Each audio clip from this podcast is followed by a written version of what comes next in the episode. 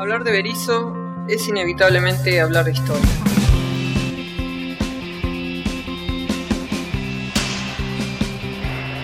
Berizo, historia e historias.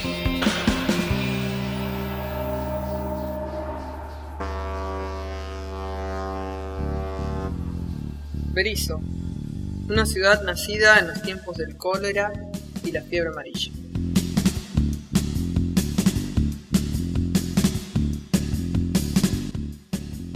En Berizo, la palabra saladero resuena y remite a diferentes significados. Desde un club de fútbol, el ahora conocido como Parque Cívico, hasta aquel primer establecimiento saladeril que daría origen a la propia ciudad de Berizo, el Saladero San Juan.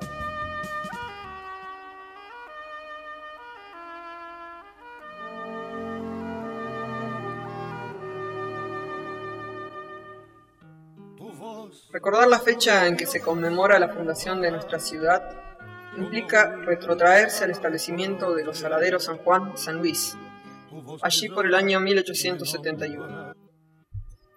Existe una interesante historia acerca del por qué Juan Berizo y compañía deciden trasladar su segundo saladero de Barracas del Sur a la entonces denominada La Ensenada. Historia que luego retomaremos. El 7 de junio de 1871, Juan Berizo y compañía compran las tierras donde se construirían los saladeros a Ángel Zurita e hijos. El 10 del mismo mes le comunican al presidente de la municipalidad la adquisición de los terrenos a fin de comenzar las obras.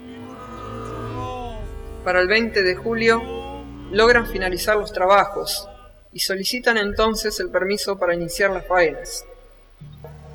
Pero como en esos momentos se encontraban en plena disputa social y legislativa acerca del futuro de los saladeros, el Consejo de Higiene decide no darle tramitación a dicha solicitud. Finalmente, el 27 de julio, se les concede el permiso con calidad de provisorio. Luego de 43 días de trabajo, comienza la faena, con alrededor de 300 hombres, según los datos del biógrafo Manuel Chueco.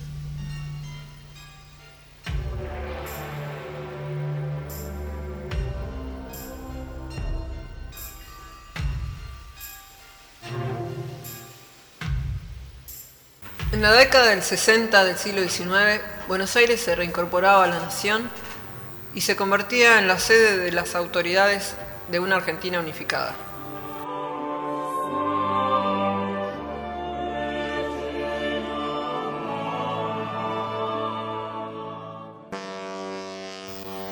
Luego de la batalla de Pavón, en 1861, la ciudad conoció un crecimiento sostenido impulsado tanto por las actividades portuarias como por la pujanza de la región pampeana. En 1869, la ciudad había duplicado su cantidad de población respecto de 1855. Tenía entonces 177.787 habitantes. Ese escenario urbano ya contaba con el ferrocarril del oeste que iba a Floresta, al que se sumó en los años 60 el tranvía a caballo. Entre tanto, los bancos se multiplicaban y el Teatro Colón era el epicentro de galas musicales.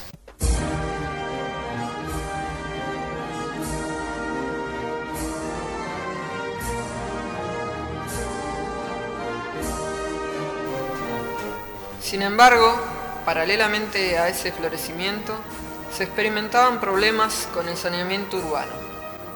Las calles eran inundables y los pantanos se tapaban con la basura. Estos depósitos de inmundicia, estos verdaderos focos de infección, producían, especialmente en verano, un olor insoportable y atraían millares de moscas que invadían a, todas horas las casas inmediatas. Pantanos, basuras y olores convirtieron a la ciudad en un foco pestilente que comenzó a conocer los azotes de las epidemias infecciosas, que cobraron más muertes que las luchas facciosas a las que se había visto sometida la región desde décadas atrás. El aislamiento se convirtió entonces en el principal medio preventivo y cobró un protagonismo central en la opinión pública. Los mensajes y recomendaciones vertidas por los médicos porteños se centraron en el blanqueo de las viviendas, la limpieza y la desinfección de las letrinas. Medidas aislacionistas convivían con medidas de saneamiento, las cuales, si bien en el contexto porteño parecen haber sido complementarias, en realidad respondían a medidas preventivas diferentes. La de los contagianistas, por un lado, sostenían que la enfermedad se adquiría por el contacto con el enfermo o con sus vestidos y pertenencias, y por lo tanto proponían soluciones tales como las cuarentenas de los buques, los lazaretos para aislar a los pacientes, la desinfección y aún la quema de las ropas y pertenencias de estos infelices. Y por otro lado, la de los anticontagianistas, quienes afirmaban que las condiciones atmosféricas y los vientos transmitían de un lugar a otro los miasmas, que en ciertas condiciones locales e individuales eran capaces de favorecer el desarrollo de la enfermedad. Hacia la segunda mitad del siglo XIX, Argentina era un país de atracción para los inmigrantes.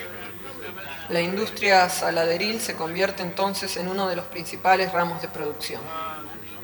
Hasta el año 1871 aproximadamente, los saladeros se encontraban cercanos a la zona del riachuelo, pero debido a las epidemias de cólera y fiebre amarilla en Buenos Aires, atribuidas principalmente a los residuos que arrojaban estos establecimientos al río, mediante una disposición oficial se obligó a dichas instalaciones a trasladarse hacia la zona de Ensenada. Berizo, una ciudad, una historia. Esto es el escuadrón de rimas, contando realidades. ¿Qué sería de mí si no viviera aquí, si no fuera en sí? Si hoy con mis amigos esta letra quiero compartir. Berizo, historia e historias. Berizo me vio crecer, hacer cosas para el deber, ganar, perder, odiar, querer. Te voy a rapear un relato que en cuenta debes tener. No sé cómo empezar a contar esta historia linda cuando esta tierra mía otra más. Hablar de Berizo es inevitablemente hablar de historia.